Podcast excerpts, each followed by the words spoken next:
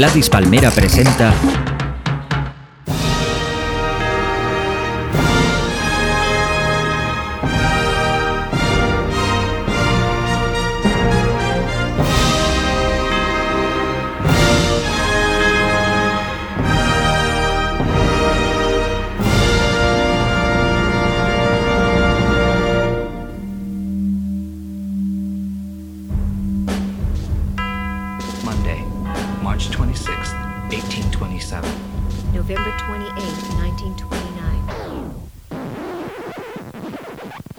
Vidas Ejemplares repasamos la vida de mis ídolos, personas reales de la historia de la humanidad y también esos personajes de ficción para mí igual de importantes. A través de sus datos biográficos se establecen extrañas relaciones entre ellos y esas vidas ejemplares se acaban convirtiendo en vidas cruzadas.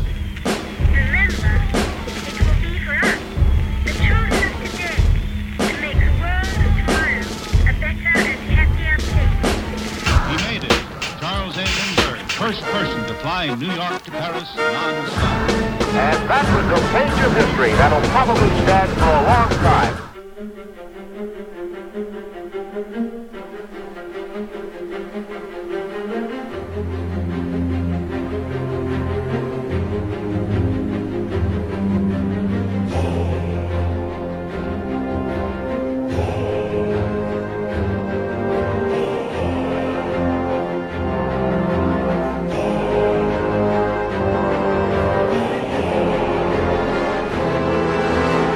Hola, me encanta empezar los podcasts con música compuesta por Danny Elfman.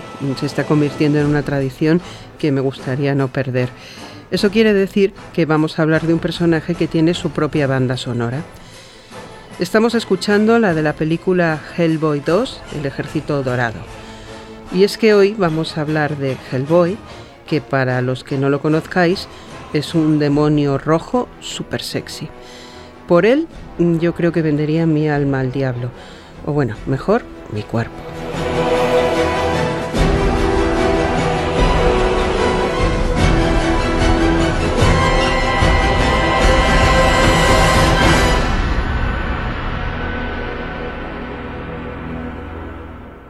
A ver si puedo resumir un poquito la historia de Hellboy. Os decía que es un demonio rojo, como tiene que ser, eh, que vive entre nosotros y trabaja como agente secreto para el gobierno de los Estados Unidos.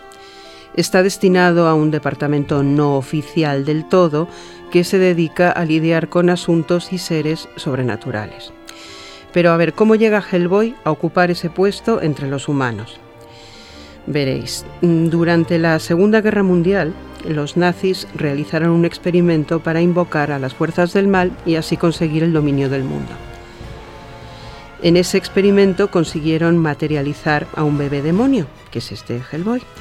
Pero antes de que pudieran terminar, los soldados norteamericanos interrumpieron el experimento y destruyeron el plan.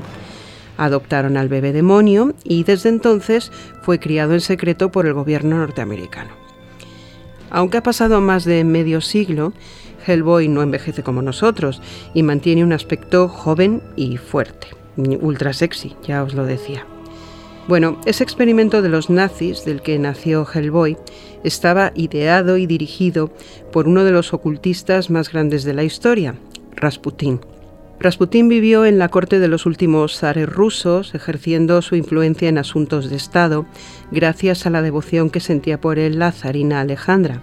Bueno, ella y todas las damas de la corte, porque Rasputín, además de un místico, era un seductor. Sus detractores lo asesinaron, pero para conseguirlo tuvieron que envenenarlo, luego le dispararon varias veces y finalmente consiguieron matarlo ahogándolo en un río. Esta vida tan azarosa fue recogida en una de las canciones pop más perfectas de la historia. Este es Rasputín, según cantan Bonnie.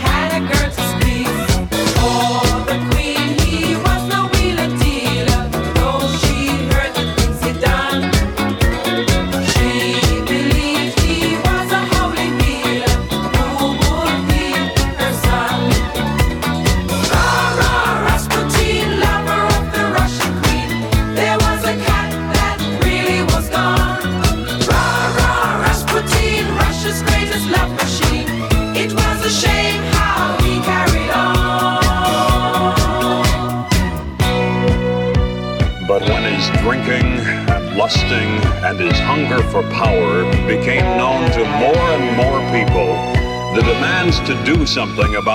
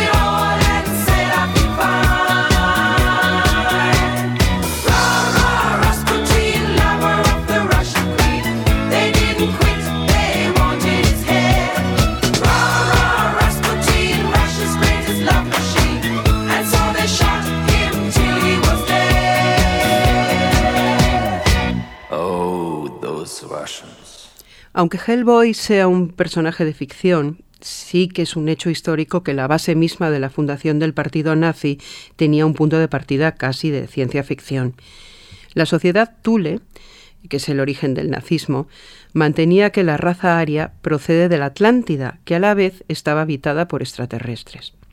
Se sabe que durante el Tercer Reich se investigaron lugares del mundo cargados de leyendas místicas y además por orden del mismísimo Hitler. Esta afición nazi por lo sobrenatural se recoge muy bien en la historia de la película Indiana Jones y el Arca Perdida, que no os tengo que contar porque yo creo que todo el mundo la ha visto. Aunque la dirigió Steven Spielberg, el creador del personaje de Indiana Jones es George Lucas, que por entonces ya había triunfado con su Guerra de las Galaxias. Pero a mí también me caía muy bien Lucas porque había dirigido una película que me había encantado y que había hecho que descubriera un montón de música de los años 50 y 60. La película es American Graffiti y cuenta el último día de instituto de unos adolescentes en ese momento en el que el rock and roll estaba dando paso a otro tipo de música. Por cierto que Harrison Ford ya salía en esta película, buscadle. Bueno, se editaron varios discos con la banda sonora y allí descubrí canciones preciosas como esta, All Summer Long de los Beach Boys.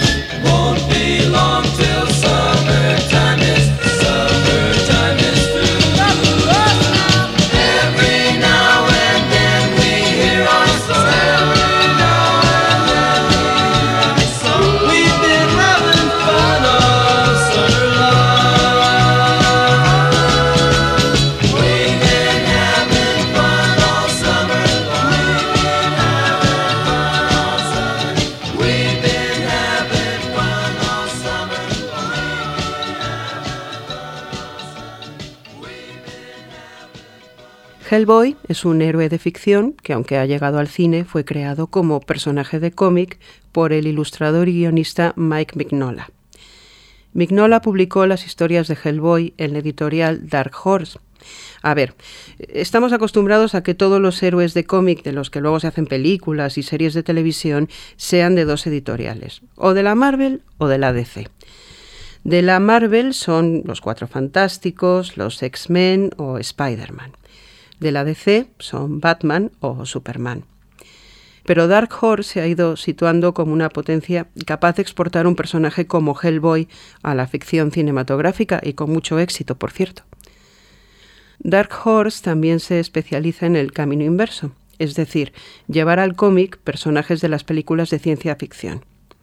Comenzaron con la Guerra de las Galaxias y siguieron con Alien. Además han creado una serie muy interesante de enfrentamientos entre antihéroes como Alien contra Predator. Y es que Alien sigue siendo una referencia como historia de terror y de ciencia ficción y como monstruo insuperable. Y todavía guardo el single que salió cuando se estrenó la primera película de un grupo del que no sé nada, que se llama Nostromo, como la nave de la película.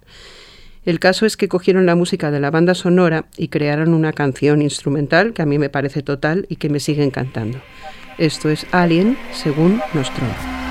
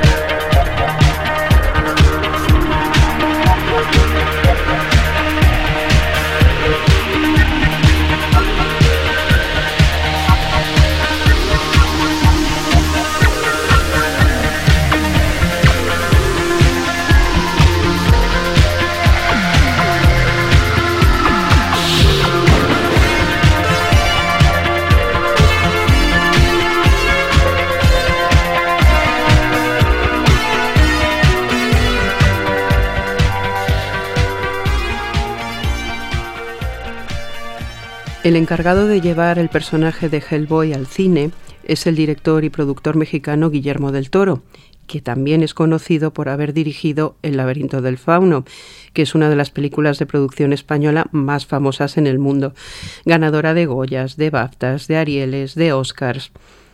Precisamente el Oscar al mejor maquillaje se lo llevaron dos españoles, Montse Ribé y David Martí, por este laberinto del fauno. Los dos se encargaron también del maquillaje en la segunda parte de Hellboy, y Montse Ribé incluso aparece caracterizada interpretando a Hellboy de niño. Bueno, estos dos chicos ya son imprescindibles en cualquier película que implique un maquillaje con efectos especiales un poco complejos. Hasta Pedro Almodóvar contó con ellos para La piel que habito, que se llevó el Goya al mejor maquillaje. La película también se llevó un Goya por la música de Alberto Iglesias, un clásico, pero recuerdo que cuando empezaron a emitir el tráiler de la película me encantaba la música que sonaba y yo pensaba que era de Alberto Iglesias, aunque no me pegaba nada. Un día Pedro me aclaró que la música del tráiler no era del compositor, sino de un disjockey danés y me apuntó el nombre en un papelito. El chico es Trente Moller, Trente Müller, Trente Miller, no sé cómo se pronuncia, y la canción que sonaba en el tráiler es esta tan bonita, Shades of Marble.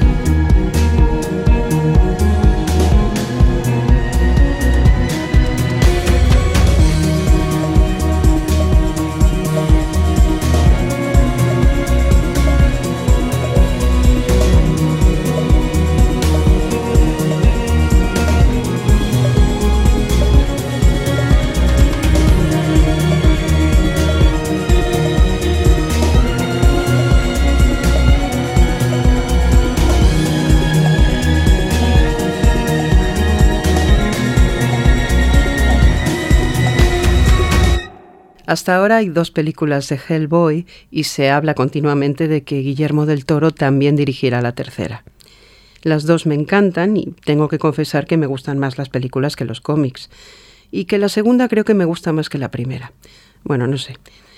Entre otras cosas, porque gracias a ella descubrí una canción preciosa que ahora se encuentra entre mis favoritas de la historia. Hay una escena en la que el mejor amigo de Hellboy sufre de mal de amores, se emborrachan juntos para ahogar sus penas y cantan esta canción, aunque les da un poco de vergüenza admitir que les gusta. El mejor amigo de Hellboy es el mutante Ave Sapiens, que está interpretado por Doc Jones, que era también el monstruo del laberinto del fauno. Bueno, esta canción tiene varias versiones, una incluso de los Carpenters, que son absolutos favoritos míos, pero vamos a escuchar la más famosa y la que suena en la película, que es de Barry Manilow. Can't Smile Without You.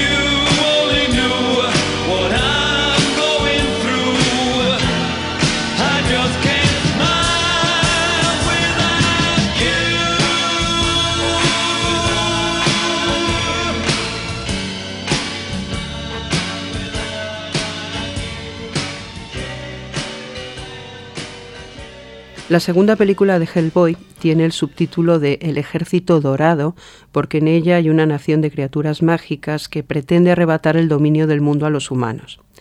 El príncipe Nuada está al frente de la ofensiva. Y el príncipe Nuada es un ser guapísimo, de piel blanca, pelo platino, muy largo y pomulazos. Me pasé toda la película pensando que guapo, es como la Bowie, y cuando me esperé a los créditos para ver el nombre del actor, descubrí que era Luke Goss. A la mayoría eso pues no os dice nada. Pero es que Luke Goss fue integrante a finales de los 80 en uno de esos grupos de chicos guapos que se dedican a la música pop y que se disponen a comerse el mundo. El cantante era su hermano gemelo Matt y los hermanos Goss empezaron a llenar las portadas de las revistas musicales para adolescentes y se convirtieron en un fenómeno infantil bueno, infantil, adolescente y desde luego el fenómeno un poquito efímero, Ahora Luke vive una segunda etapa de gloria gracias a estos papeles en Hellboy y a otras películas de género como Blade. O sea que casi siempre trabaja con Guillermo del Toro, pero vamos, que está teniendo una carrera en el cine bastante interesante. Aquel grupo se llamaba Bros y triunfaron con una canción cuyo título lo dice todo. ¿Cuándo voy a ser famoso? When will I be famous?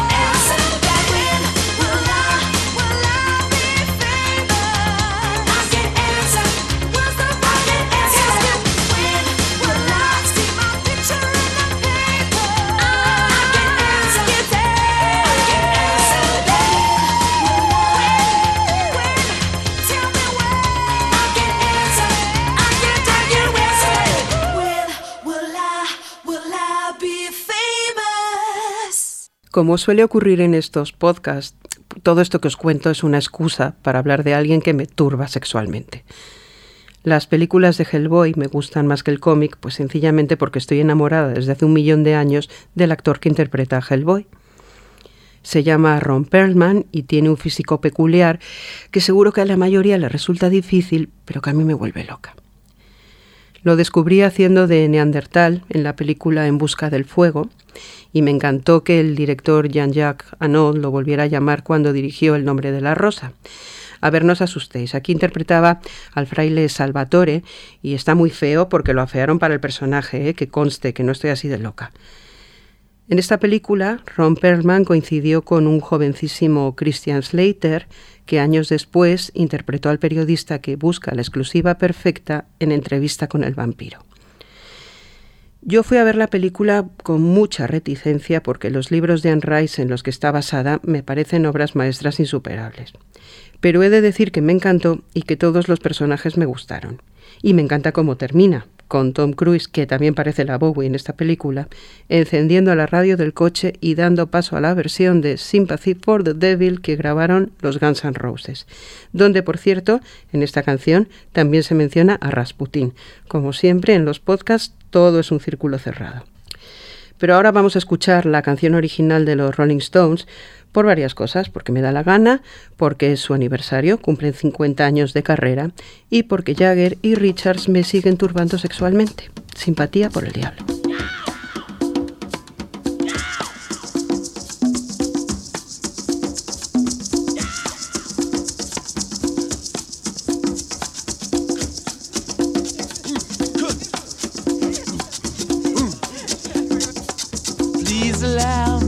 Introduce myself.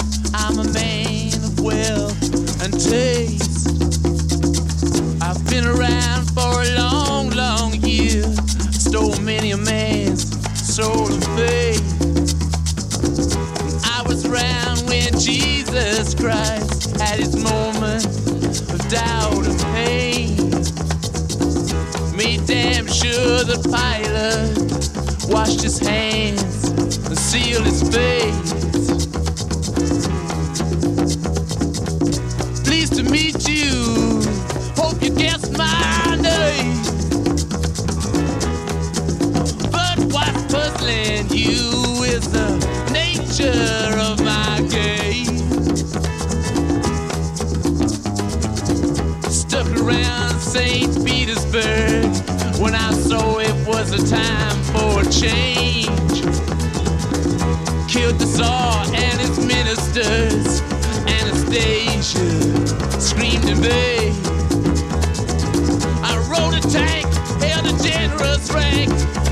When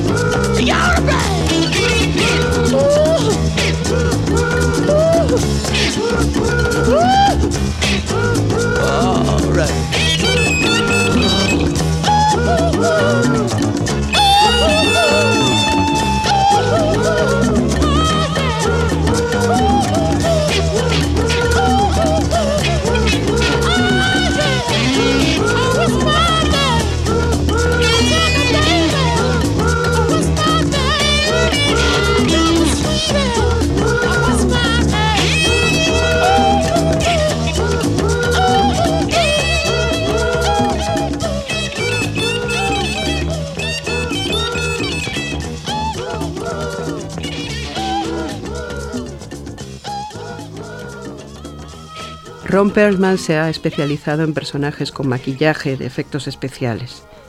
Su primer papel protagonista fue en la televisión, en la serie La Bella y la Bestia, interpretando a un ser leonino que vivía en las cloacas de Nueva York, que enamora a una humana del montón gracias a su gran corazón.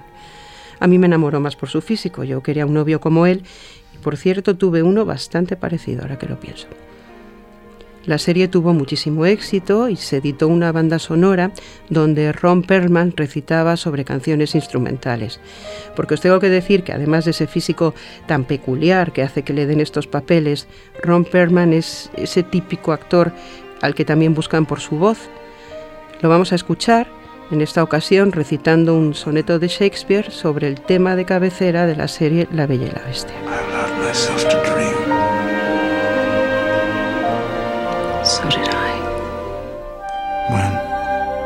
Disgrace with fortune and men's eyes, I all alone beweep my outcast state, and trouble deaf heaven with my bootless cries, and look upon myself, and curse my fate, wishing me, like to one more rich in hope, featured like him, like him with friends possessed, desiring this man's art and that man's scope, with what I most enjoy, contented least.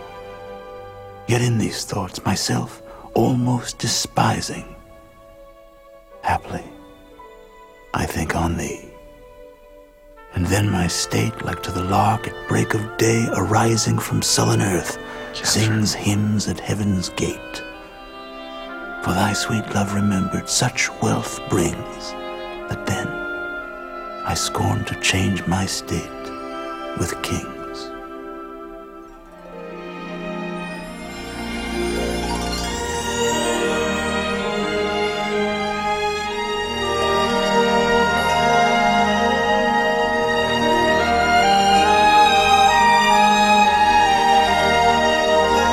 Para mí fue una sorpresa maravillosa que los directores franceses Genet y Caro contrataran a Ron Perlman para protagonizar La ciudad de los niños perdidos, y más todavía que Genet volviera a llamarlo cuando le encargaron dirigir la cuarta parte de Alien, Alien Resurrection, que yo creo que es mi favorita.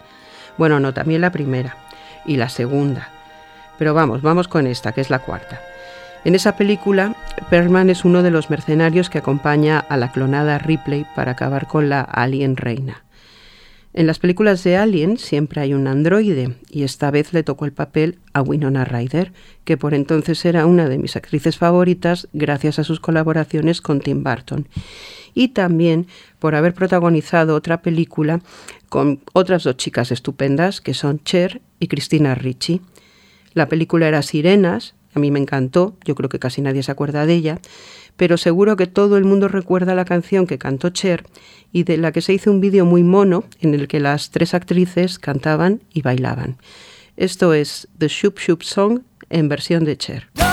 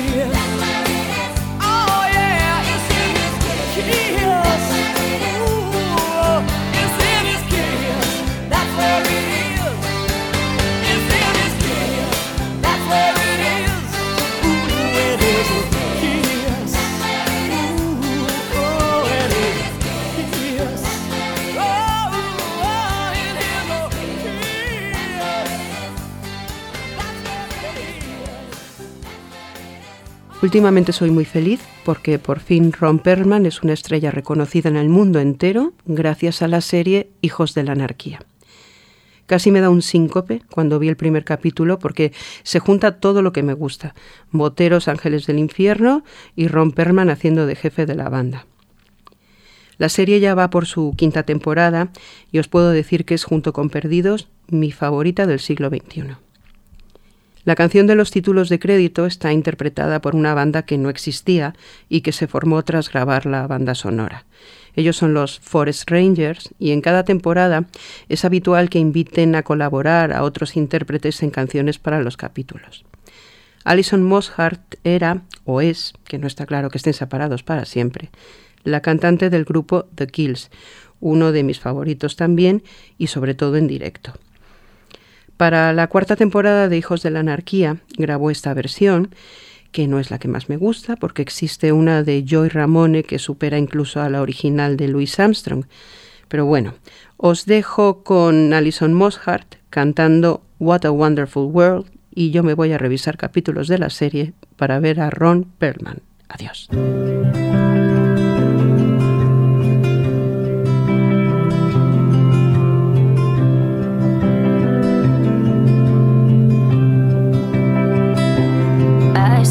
Trees of green, red roses too.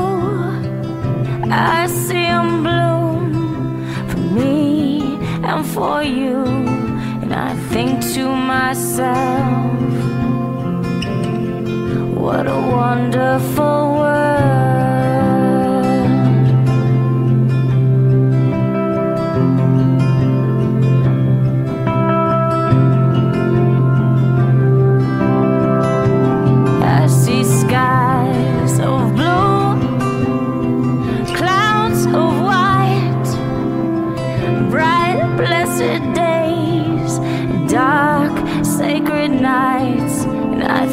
to myself,